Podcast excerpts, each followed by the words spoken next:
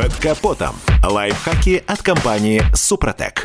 С вами Кирилл Манжула. Здравия желаю.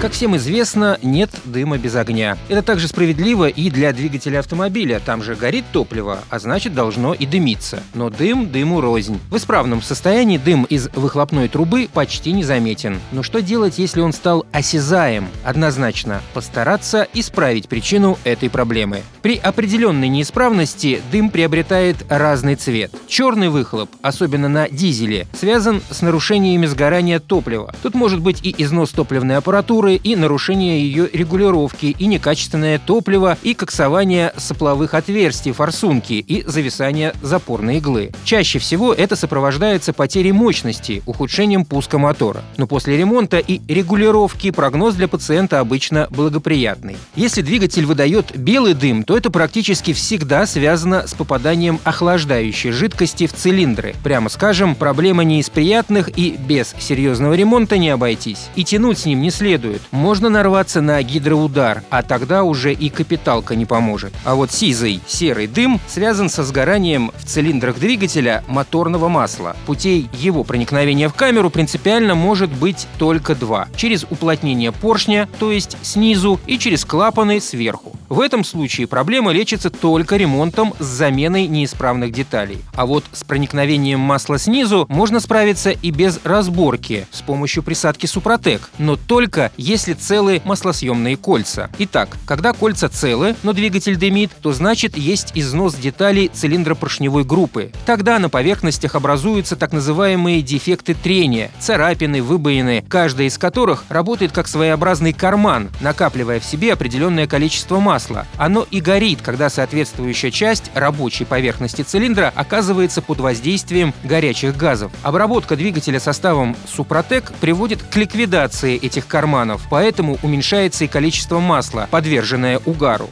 Но наиболее частой причиной повышенного расхода масла на угар и связанного с ним дымлением автомобиля является залегание поршневых колец. Обычно это связано с накоплением высокотемпературных отложений, и в этой ситуации состав поможет без ремонта. Моющая способность препарата очень высока, и потому он способен ликвидировать эту проблему. На этом пока все. С вами был Кирилл Манжула. Слушайте программу «Мой автомобиль» сегодня с 10 до 11 и помните, мы не истина в последней инстанции, но направление указываем верное.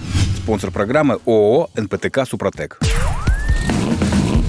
Под капотом. Лайфхаки от компании «Супротек».